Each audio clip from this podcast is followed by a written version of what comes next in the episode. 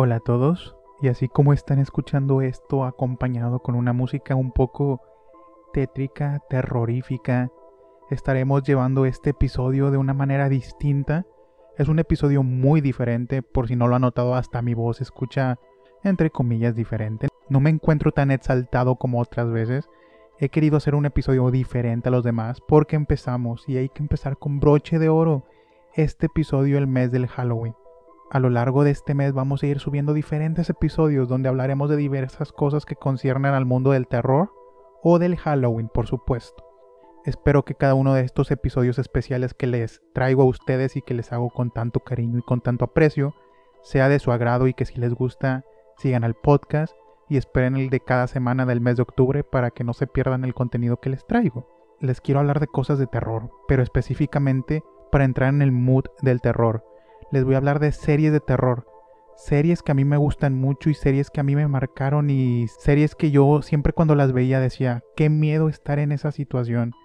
Y entonces yo dije, ¿por qué no recomendárselas a mis escuchas para que ahorita, empezando el mes de octubre, empezándolo bien, puedan verlo a lo largo del mes para llegar como que a un mood especial para el mero día de Halloween?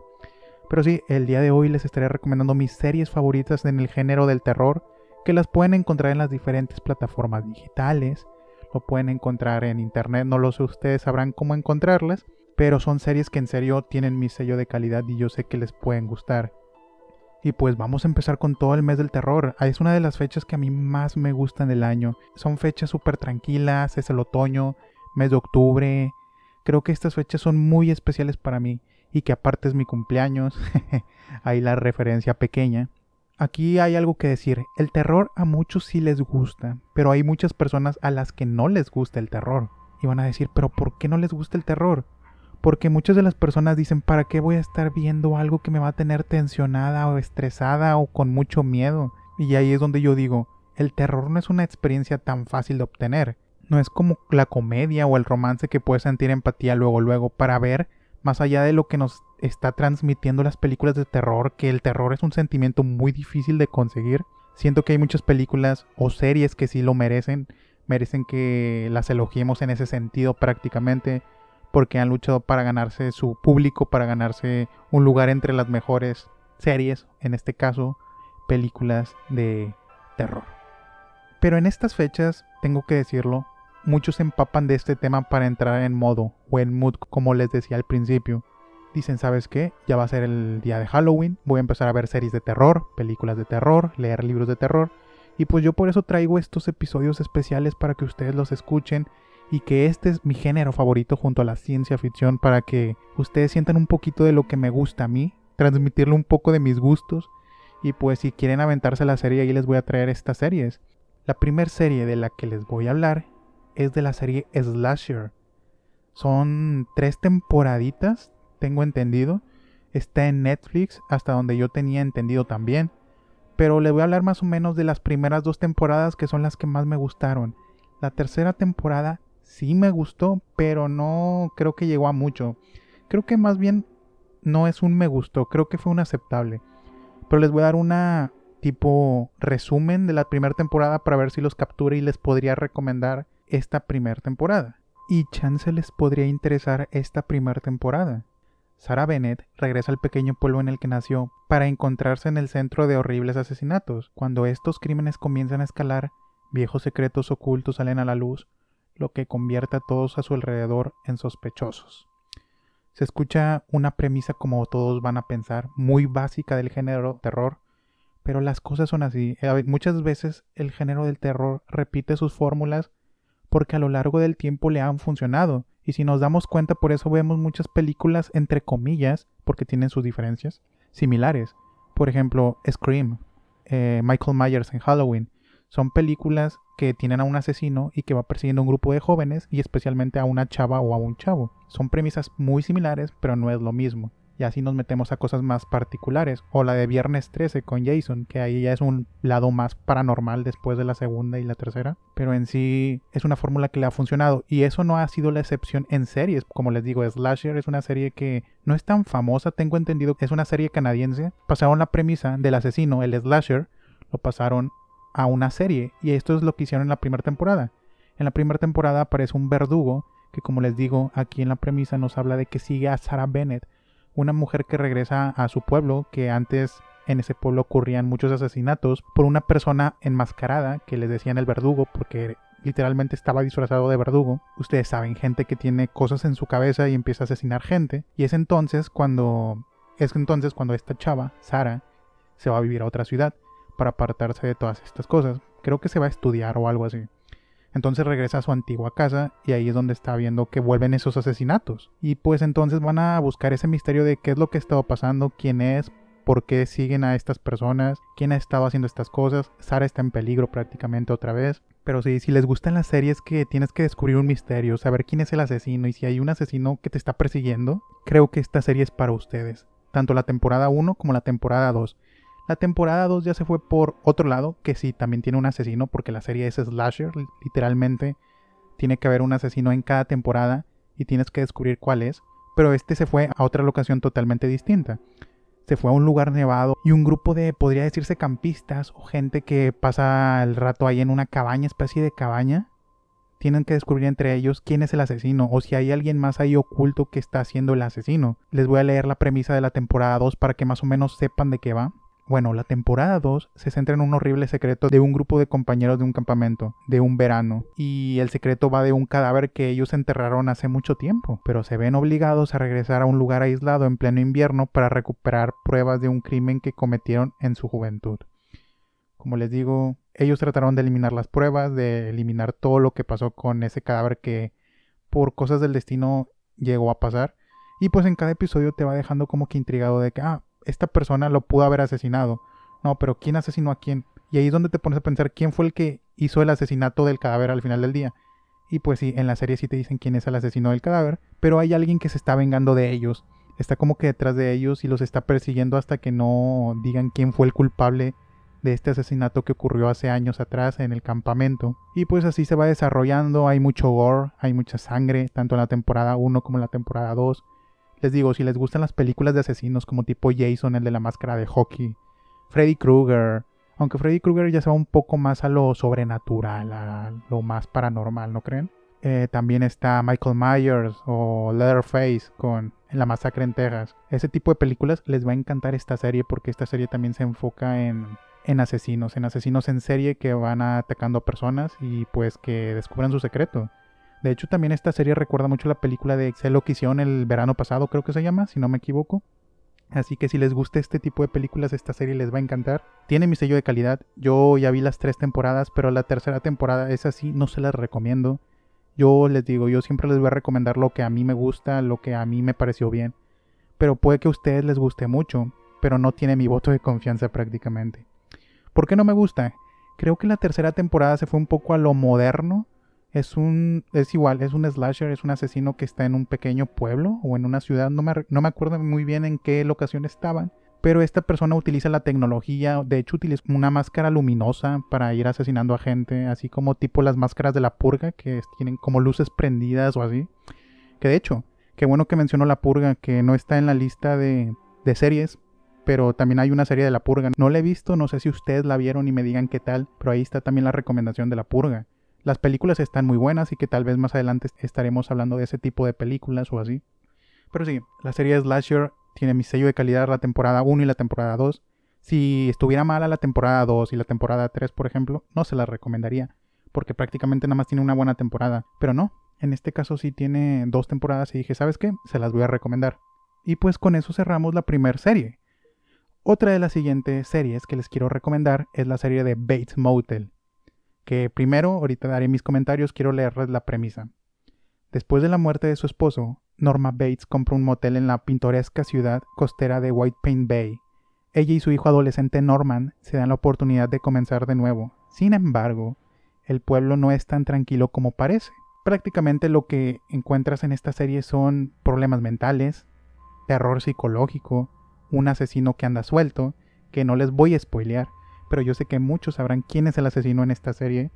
No les voy a decir quién es hasta que la vean, porque sí está muy buena la serie. Son cinco temporadas, las actuaciones son brutales, las locaciones, el ambiente, la música, todo. Y te quedas ganchado. Yo esa serie me la acabé que fue en dos meses, son cinco temporadas. A mí se me hizo muy rápido el tiempo cuando pasó. Pero me la acabé de volada. Me gusta mucho esa serie. Creo que también tiene mi sello de calidad. Aparte, habla de un tipo que está como que muy apegado a su madre. Siente mucho amor a su madre. Creo que a veces ese amor llegó a ser hasta enfermizo. Porque el trauma lo llevó hasta límites insospechables. Ya ustedes verán cuáles, a cuáles límites me refiero. Ustedes sabrán cuando vean la serie. Pero sí, es un tipo, es un joven que tiene prácticamente como que 19, 20 años, que es Norman Bates. Está muy apegado a su madre, todo hace con su madre, todo, todo, todo. Porque él vive con ella y pues en su infancia tuvo problemas con su papá y por eso es que él mismo está viviendo con su madre para cuidarla, para protegerla y entre ellos dos se quieren mucho y todo hacen juntos, todo prácticamente. Y esto fue poco a poco haciendo que Norman fuera creando una actitud diferente hacia su madre, que la viera de otras maneras también su comportamiento influyó mucho en eso. Hay muchos problemas, les digo, psicológicos, terror, suspenso. Los personajes, el personaje de Olivia Cook, la chava, es muy bueno también. El hermano, que tengo entendido que se llama Logan, hace mucho que, que la vi, ya no la he visto. Pero sí, ahí está la recomendación de Bates Motel. No es como en la serie pasada, que la serie pasada que les dije de Slasher es una serie antológica, como ya les decía en episodios pasados, que en las series antológicas les digo, cada temporada es una historia totalmente distinta. En el caso, por ejemplo, de Black Mirror, cada episodio es distinto, son temas distintos, también cuenta como antológica. En este caso, en Bates Motel no cambia. Las cinco temporadas van ligadas y de hecho al final de cada temporada te deja mucho en suspenso y ya quieres ver la siguiente. Por eso mismo les digo que es una serie que te puedes echar fácil en dos fines de semana, en un fin de semana, no lo sé. Depende qué tanto veas series. Creo que hay que ser muy pro viendo series para que te la termines en un fin de semana mis respetos para la persona que se lo acabe en una semana, en un fin de semana. Ahí está mi recomendación, Bates Motel, que de hecho Bates Motel está muy inspirado en Psicosis, la obra de Robert Bloch, tanto el libro como en la película de Psicosis, así que tiene también ese sello de que viene con un antecedente y está retomando una historia. De hecho tengo entendido que todos estos antecedentes de la serie al principio son antes de todo lo que pasó en la película de Psicosis, que es una película súper vieja, pero es muy buena está en blanco y negro. Y salen los mismos personajes, Norman Bates con su madre Norma, salen varios personajes ahí y pues esta serie es como una continuación. Si quieren ver la serie y disfrutarla al 100%, pueden ver la película de Psicosis, creo que en un tiempo sí estuvo en Netflix, pero está en blanco y negro, les digo, no tiene problema porque la calidad es muy buena, la historia, los personajes, de hecho, hay una escena muy icónica en esta película de Psicosis, no sé si recuerden. No es spoiler porque sí es muy icónica y yo siento que esas referencias las han visto en algunas otras, que es cuando la chava o la mujer se está bañando en la regadera. De hecho, hasta le han hecho parodias en diferentes caricaturas. Se está bañando en la regadera y está toda enjabonada. Cuando de repente ve una sombra detrás de la cortina de una persona levantando un cuchillo. Después abren la cortina y empieza como que a apuñalarla. Esta famosa escena es una obra de psicosis de la película de Psicosis. Es una referencia de una escena de esta película. Así que ahí está la película de Psicosis. Y después ya ver la serie, que ahí te va contando más o menos lo que pasó antes de toda esta película y después de esa película. Cuando la vean me van a entender, porque la serie es una mezcla de antes y después de esa película. Es una mezcla de ambas. Como es una serie larga, cuando ocurren esos acontecimientos o esas referencias a esta película, se van a dar cuenta que es a la mitad más o menos, en las primeras temporadas. Pero sí, Bates Motel es una muy buena serie que me gusta mucho y que estoy muy encariñado a ella. Que ahorita ya se terminó, la temporada solo duró cinco temporadas, creo que fue justo, me gustó cómo terminó, no la alargaron, creo que lo que pasó a mí me gustó mucho, en lo personal a mí sí me gustó. Muchos pueden pensar diferente a mí y los entiendo, los respeto, respeto su opinión, pero yo la verdad es que sí quedé encantado y fascinado con esa serie. Vamos con la tercera serie que les recomiendo, que es La Maldición de Hill House que no es una serie muy vieja, de hecho es muy reciente, que está producida por Netflix, tengo entendido. De hecho, esta serie está basada en el libro de La maldición de Hill House de Shirley Jackson, tengo entendido también. No he leído el libro, pero la serie está muy buena. Yo ya vi la primera temporada y de hecho se va a estrenar una segunda temporada el 9 de octubre. Si no me equivoco, el 9 de octubre para que se preparen, vayan viendo la primera temporada porque se viene la segunda con todo. Y si me preguntan, sí, también es una serie antológica. La primera temporada va por un rumbo y la segunda temporada es una historia completamente distinta. Que sí, ambos tienen esa similitud de casas embrujadas y de eventos paranormales, pero en sí son dos historias completamente distintas. ¿De qué trata la primera temporada de La Maldición de Hill House? Veinte años después, debido a una tragedia, un grupo de hermanos regresa con su padre a la casa embrujada donde crecieron y en la que se suicidó su madre. ¿O acaso no fue un suicidio? Les digo, es una primera temporada muy buena que se ganó a muchos seguidores, que de hecho por eso confirmaron una segunda temporada debido al éxito. Según yo salió en el 2018. Tiene muy buenos screamers, o sea, no se les no se abusa de ellos. Tiene una buena trama, tiene buenas escenas de suspenso, las actuaciones a mí se me hacen buenas, o sea, no se me hacen malas, se me hacen buenas. Creo que está muy padre esta primera temporada de La Maldición de Hill House, que les digo, está basada en un libro de Shirley Jackson, La Maldición de Hill House, que por ahí si quien lee el libro también está. No lo he leído, tampoco les puedo decir si está bueno o no, pero la serie al menos sí les puedo decir que se la recomiendo por completo. Si les gusta mucho este tema de las casas embrujadas, de también problemas psicológicos porque a la madre antes de suicidarse porque la historia nos la cuentan en el pasado y en el presente. Cuando este grupo de hermanos eran pequeños y cuando este grupo de hermanos ya son grandes. Y pues cuando son grandes ya no está su mamá porque les digo se suicidó cuando ellos eran niños se suicidó en esta casa. Y pues ahí te van contando si en realidad se suicidó ella o la mataron. Según ella ella siempre veía cosas en la casa algo estaba mal con esa casa pero su esposo nunca le quiso creer. Y pues ahí te va contando la historia de Hill House, si todo esto fue mentira de ella o si realmente en esa casa había algo. Les digo, es una serie muy buena, tiene muy buenos efectos, tiene misterios muy interesantes que tienes que descubrir qué hay detrás de la puerta roja, porque hay una habitación con una puerta roja que siempre estuvo cerrada, no estaba la llave de esa puerta y no se podía abrir fácilmente. Así que si quieren saber el misterio de la puerta roja, también ahí pueden ver la serie. Está muy buena la temporada 1, de hecho. Que fue de las joyitas de series que he visto yo. Es muy buena serie, la verdad es que sí me gusta mucho y por eso espero con tantas, tantas ansias la segunda temporada. Que les digo, está completamente confirmada. Se estrena ya en unos días, 9 de octubre prácticamente. Que ustedes lo estarían escuchando el, el 2 de octubre, este podcast. Depende, muchos lo escuchan el mismo día jueves. falta poquito relativamente. Que la segunda temporada llevará por nombre la maldición de Bly Manor. No sé si lo estoy pronunciando bien, pero así, así se va a llamar. La maldición de Bly Manor. Pero así se va a llevar como que estas historias de casas embrujadas. Y que en este caso, aquí se menciona otra casa encantada o embrujada de otro libro, Una vuelta de tuerca de Henry James. Este libro he escuchado muy buenas reseñas de él, no lo he leído. Es un libro también que ya es viejo, ya tiene sus años, que sí da miedo, habla de fantasmas, de casas embrujadas, pero no los típicos fantasmas con sábanas o así, sino cosas paranormales que realmente te ponen la piel de gallina si te da miedo. Así que no lo he leído por lo mismo que le he estado sacando como se escribió prácticamente en otros años, en otra época. La lectura a veces puede ser un poco más lenta por la por lo abstracto que pueden ser las palabras o el vocabulario, cómo se hablaba o cosas así. Pero en sí dicen que es muy bueno. Aparte también tiene la letra muy pequeña en varias ediciones, pero no sé, eso creo que ya depende de cada persona, pero a mí no se me antoja leerlo por lo mismo. Creo que lo reeditaron por, por esto de la temporada de Hill House, la de, la de Shirley Jackson, la primera temporada, la de La Maldición de Hill House, lo reeditaron y sacaron muchos libros en las librerías, en cualquiera que vayas. Y en la de La Maldición de Bly Manor, no, no dudo que también saquen como que una reedición de una vuelta de tuerca de Henry James.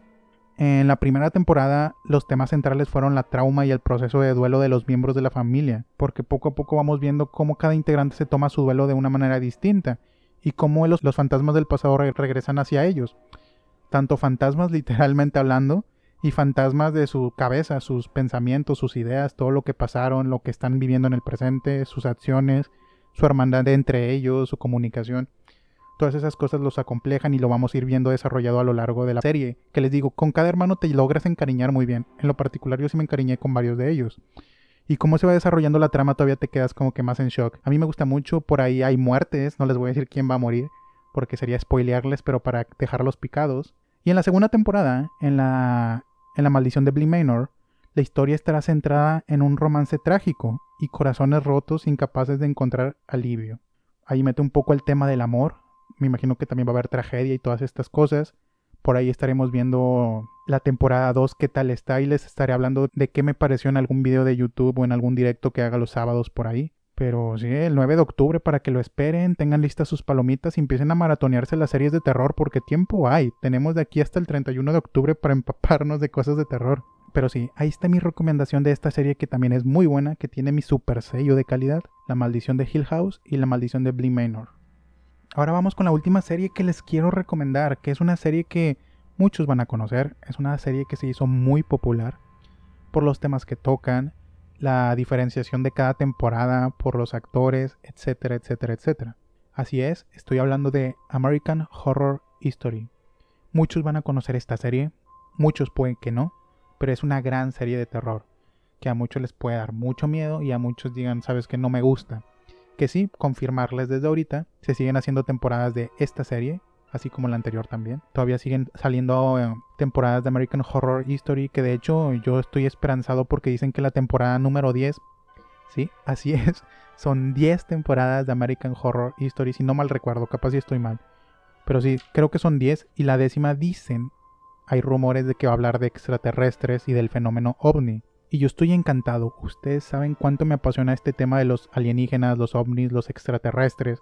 Lo han visto a lo largo de los episodios, así que espero y se concrete ese tema para la décima temporada porque yo lo esperaría con ansias regresando al tema central de American Horror History, es una serie que también es antológica, cada temporada es totalmente distinta.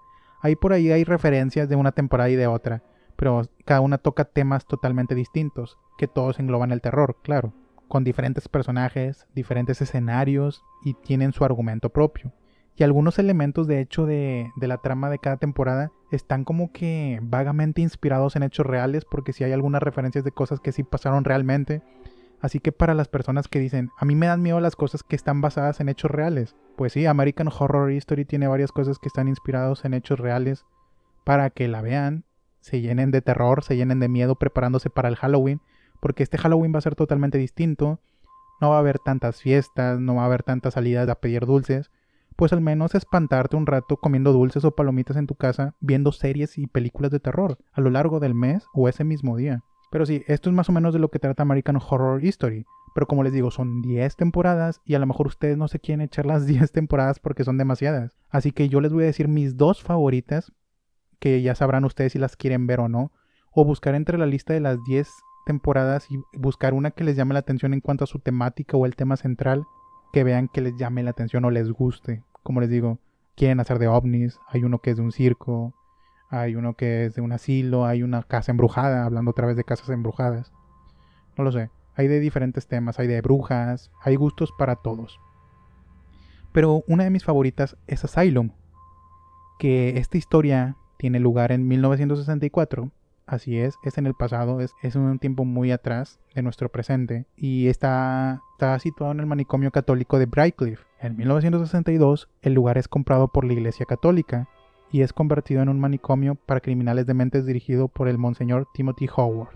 Ahí es enviado otro de los personajes que es interpretado por Evan Peters, que muchos lo conocerán a Evan Peters, que se hizo muy famoso por esta serie. Y bueno, este personaje que interpreta es un joven que trabaja en una gasolinera, acusado de haber matado a su esposa, y por eso se lo llevan a este manicomio, que les digo tiene como que cosas de la iglesia, y podría decirse que junta la religión con enfermedades mentales este personaje que interpreta es llevado al manicomio siendo confundido con un asesino en serie, que despellejaba a sus víctimas y les cortaba la cabeza. Y pues prácticamente en donde se confundieron, pues se lo llevaron a él y lo encierran creyendo que es el asesino. Lo que no saben es que él va a seguir allá afuera buscando más víctimas. Entonces les digo, tiene esta combinación de todo. Tiene un manicomio donde hay gente con problemas mentales, tiene este tema de la iglesia que muchas veces tienen que ver con cosas, mm, por ejemplo, demoníacas en varias películas, en varias series. Puede ser también un tema interesante si les gustan este tipo de temas. De hecho, las actuaciones de los actores es muy buena, los actores que salen aquí son muy buenos. La historia es de lo mejor, pero por lo que yo más me quedo de esta temporada es por el simple hecho del final. No sé si algunos ya lo han visto, pero a mí me encantó. Y cuando la vean, o si ya la vieron, ustedes sabrán por qué me encantó el final, sabrán con qué está vinculado esta temporada pero está muy buena, Asylum, y ahorita está en Amazon Prime todas las temporadas de American Horror History. Creo que todas, o falta la última, no estoy seguro, creo que sí la subieron ya. Pero yo espero con ansias la temporada 10, ya saben. O quién sabe, capaz si es la 11. Y la siguiente temporada que también me gusta mucho, que ya dije la del asilo, la otra que me gusta mucho es la de Freak Show. La historia se desarrolla en pequeño pueblo de Júpiter, en Florida, y se centra en uno de los últimos circos de fenómenos restantes, en 1952 y las acciones que los miembros del mismo cometen, con tal de mantener su negocio a flote y ganarse la aceptación de la gente. Este show de horror está a cargo de Elsa Mars, que es interpretado por Jessica Lange, que es una muy buena actriz que también lo hizo muy bien en Asylum. Es una gran, gran actriz que espero que regrese pronto a American Horror History. Tiene el tema de los circos. A muchos les aterra ese tema de los circos y puede que les cause como que pavor. Que de hecho, está vinculado también con el tema de los payasos asesinos, que también podría ser una referencia con lo que pasó en la vida real, que no recuerdo quién era el tipo que también pasó eso, que era un payaso asesino y que asesinaba gente. Si a muchos les dan miedo los payasos, esta temporada los va a aterrar más. Puede que puedan enfrentar sus miedos o aterrarse más. Pero el payaso que sale en esta temporada, la manera en lo que lo maquillan, las acciones que hace, cómo se comporta, da mucho miedo. Es un payaso de dos metros prácticamente. Es un payaso que sí da miedo. La máscara, su maquillaje, todo. Eh, pero esta es una historia como tipo secundaria, la del payaso. La historia principal, les digo, es la de la del circo, la encargada del circo con todas las personas que trabajan ahí, de cómo ellos tienen que a veces lidiar con las burlas de la gente por cómo son ellos, por lo que hacen, por cómo viven. Pero sí, nos habla de eso. También muchos tienen su ego y muchos son malos, entre comillas, hacen cosas malas. Pero está muy padre esta temporada también. Así que les puede gustar mucho Freak Show también. Que es la cuarta temporada, tengo entendido. Porque la tercera es Coven, que es de brujas. En una quelarre. Que pues si les gusta el tema de las brujas, les digo, ahí está la tercera temporada. Pero esta de Freak Show está muy buena. Y está tenebroso ese tema del payaso asesino. Si les, les recomiendo estas dos temporadas de American Horror History. Pero la primera temporada también está muy buena. En una casa embrujada. Ustedes la que quieran, véanla. Está muy chida esta serie, la verdad. Y pues sí, así terminamos con la recomendación de, de cuatro series muy buenas. Series que a mí me gustan demasiado. Series que tienen mi sello de calidad. Y pues con el mes del terror les puede encantar mucho este tipo de temas. Si las ven desde ahorita puede que la terminen cualquiera el, para el día 31 para estar en el mood del terror. O en la última semana del mes de octubre pueden estar viéndola. No sé, ustedes sabrán cómo las ven. Cada una de ellas tiene mi sello de calidad. Son series que me gustan bastante que cada serie tiene algo que la caracteriza mucho, tienen cosas que me gustan, tienen cosas que no me gustan, pero en sí tienen la calidad suficiente para ponerles el sello y decir, ¿sabes qué? Se las voy a recomendar a ellos. Así que ahí está mi primera recomendación, mi primera charla de Halloween aquí con ustedes. Espero que les guste, espero que hayan disfrutado este episodio que no sé cuánto esté durando. A lo mejor dura más de lo normal o a lo mejor dura menos de lo que teníamos planeado. Pero sí, muchas gracias por estar escuchando este episodio. La verdad agradezco a cada uno de ustedes el tiempo y el apoyo que le están dando al podcast porque sin ustedes prácticamente esto no sería nada. Yo soy testigo de cómo ha crecido poco a poco Caverna Soledad. Tampoco es tan grande, tampoco digamos, pero yo sé que aunque esté una persona escuchándome, una persona que espere mi episodio cada viernes, yo seguiré aquí grabando porque la verdad esto yo lo hago con toda la buena intención del mundo, me la paso bien. Y muchas gracias por escuchar, denle todo su apoyo, sigan el podcast en Spotify compártanlo en todas sus redes sociales, sigan al canal en YouTube como Caverna Soledad, denle like a todos los videos que estamos subiendo por ahí y no se pierdan los directos los sábados a las 9 de la noche para que también ahí estemos charlando un rato de cualquier tema, los temas que vienen en el podcast, avisos y cosas así, que por circunstancias del mes de octubre, del mes del terror entre comillas, ahí estaremos jugando juegos con la temática de terror. Así que esperen varios muy pronto, suscríbanse y denle la campanita y porfa, sigan el podcast en Spotify para que vayamos creciendo juntos como una buena comunidad. Muchas gracias por escuchar y nos escuchamos en la siguiente. Adiós.